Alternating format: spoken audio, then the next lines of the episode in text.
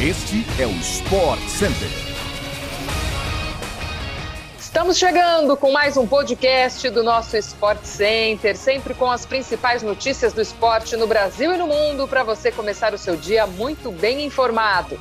Eu sou Glaucia Santiago e estamos no ar de segunda a sexta, às seis da manhã. Mas olha só, hoje ainda tem aquela edição extra especial à tarde. Além disso, a gente se encontra no Sport Center diariamente na telinha da ESPN e também no Star Plus. Hoje são quatro edições ao vivo. 11 da manhã, 4 da tarde, 9 e 11 da noite. Vamos embora para mais um podcast.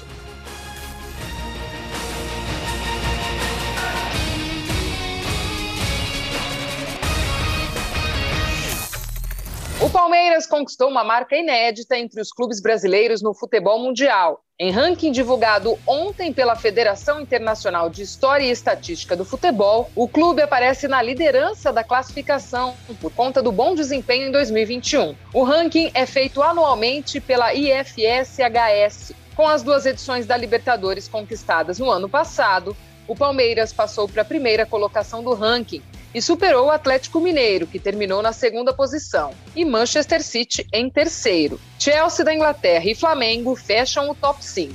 Às vésperas do Mundial de Clubes, que acontece no início de fevereiro, o clube paulista conseguiu adiantar seu jogo de estreia no Paulistão para este domingo e até mudou os protocolos de recuperação dos atletas contaminados com a Covid-19. Com a rápida recuperação dos 11 jogadores que testaram positivo, o clube permitiu o retorno aos exercícios leves a partir do terceiro dia de diagnóstico e liberou os atletas da quarentena no sexto dia após o teste positivo. O Palmeiras segue testando seus jogadores diariamente para evitar novos surtos. Todas as notícias da preparação do Palmeiras para o Mundial de Clubes você confere diariamente no Sport Center pela ESPN e no Star Plus.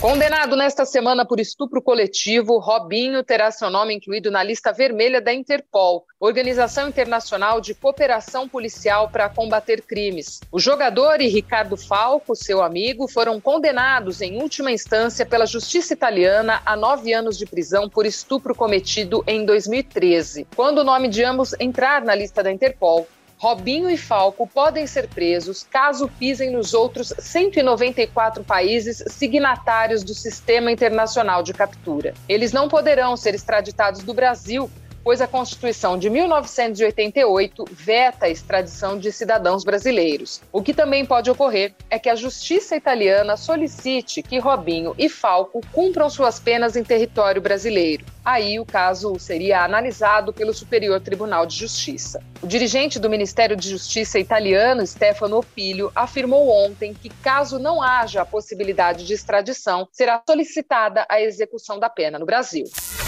O Real Madrid venceu o Elche ontem por 2 a 1 em partida válida pelas oitavas de final da Copa do Rei e se classificou à próxima fase da competição. O jogo foi definido na prorrogação após empate em 0 a 0 no tempo normal. O Elche abriu o placar com Gonçalo Verdu mas o time merengue virou com gols de Isco e Hazard. Falando em futebol espanhol, La Liga volta hoje com uma partida entre Espanhol e Betis. O jogo terá transmissão exclusiva no Star Plus às 5 da tarde.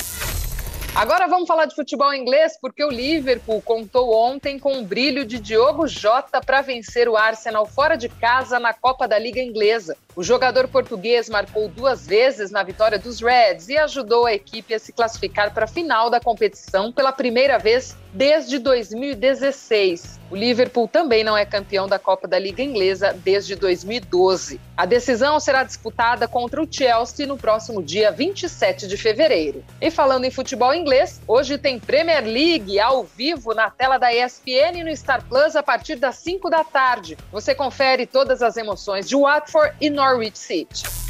A NBA anunciou ontem a última parcial de votos para o All-Star Game de 2022, antes do final da votação que termina neste sábado. Com mais de 6,8 milhões de votos recebidos, LeBron James ultrapassou Stephen Curry e agora é o líder na Conferência Oeste. Se a votação acabar assim, o camisa 6 dos Lakers deve ser um dos capitães do Jogo das Estrelas, ao lado de Kevin Durant, que lidera na Conferência Leste com mais de 300 mil votos de vantagem para cima de Yannis Antetokounmpo. Mesmo com 37 anos de idade, LeBron não dá sinais de estar diminuindo o ritmo. Olha só que interessante. Nessa semana, o astro dos Lakers chegou a 1.073 jogos consecutivos com pelo menos 10 pontos marcados. Curiosamente, um jogo a mais do que Michael Jordan disputou na carreira. O All-Star Game acontece no dia 20 de fevereiro em Cleveland, mas a NBA já volta às telas da ESPN no Star Plus hoje, com Bucks recebendo Chicago Bulls a partir das 10 da noite. O Corinthians anunciou ontem a contratação de Robson Bambu, zagueiro que pertence ao Nice da França. O jogador chega por empréstimo até o final desta temporada e já treinou com o elenco na quinta-feira. O atleta de 24 anos é o terceiro reforço da temporada corintiana, depois do volante Paulinho e do lateral esquerdo Bruno Melo. Ele chega como um pedido do técnico Silvinho, que cobrava pela contratação de um zagueiro, já que a defesa do Corinthians conta apenas com João Vitor, Gil e Raul Gustavo como como outros nomes da posição. Bambu não joga desde março do ano passado por conta de uma cirurgia no tornozelo. O zagueiro foi revelado pelo Santos e ganhou destaque no Atlético Paranaense antes de ser vendido ao Nice em agosto de 2020 por 8 milhões de euros. A FIFA anunciou ontem que o primeiro dia de vendas de ingressos para a Copa do Mundo no Catar superou a marca de um milhão de pedidos. Segundo a entidade, a maior demanda veio do próprio Catar e o Brasil aparece em nono na lista de países no número de ingressos solicitados. Este primeiro período de vendas vai até o dia 8 de fevereiro. Todos os pedidos de ingresso terão seus candidatos aprovados, não aprovados ou parcialmente aprovados até o dia 8 de março data em que a FIFA notificará o resultado. Em seguida, a entidade informa as etapas seguintes e prazo para pagamento. É isso, meus amigos. Chegamos ao fim de mais uma edição do nosso podcast do Sport Center. Nessa sexta-feira ainda tem aquela edição extra tarde, hein? A gente volta a se encontrar por aí. Um beijo grande para você e até a próxima.